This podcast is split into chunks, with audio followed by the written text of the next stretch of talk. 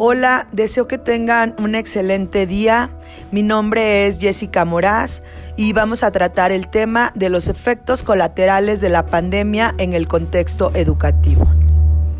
La aparición del COVID-19 y su expansión por el mundo ha representado un reto global sin precedentes.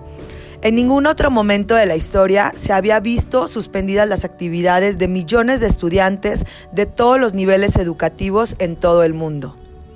Esta emergencia sanitaria ha dado paso al surgimiento de prácticas pedagógicas de carácter emergente, y así es como la casa y el comedor se han convertido en las nuevas aulas y espacios de recreo escolar, requiriendo de la participación quizás de toda la familia para atender problemas de orden académico.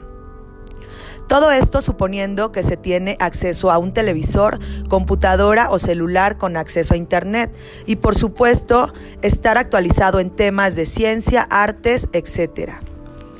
Ahí es donde nos cuestionamos lo siguiente. ¿Se tiene el conocimiento adecuado para asesorar los padres de familia a sus hijos? ¿La casa y sus distracciones cuenta como un buen espacio para llevar la escuela a este espacio privado? Y qué tanto se están aprovechando todas las enseñanzas que está dejando esta pandemia. Hasta aquí dejamos este podcast. Si fue de su agrado, los invito a compartir y nos vemos la próxima.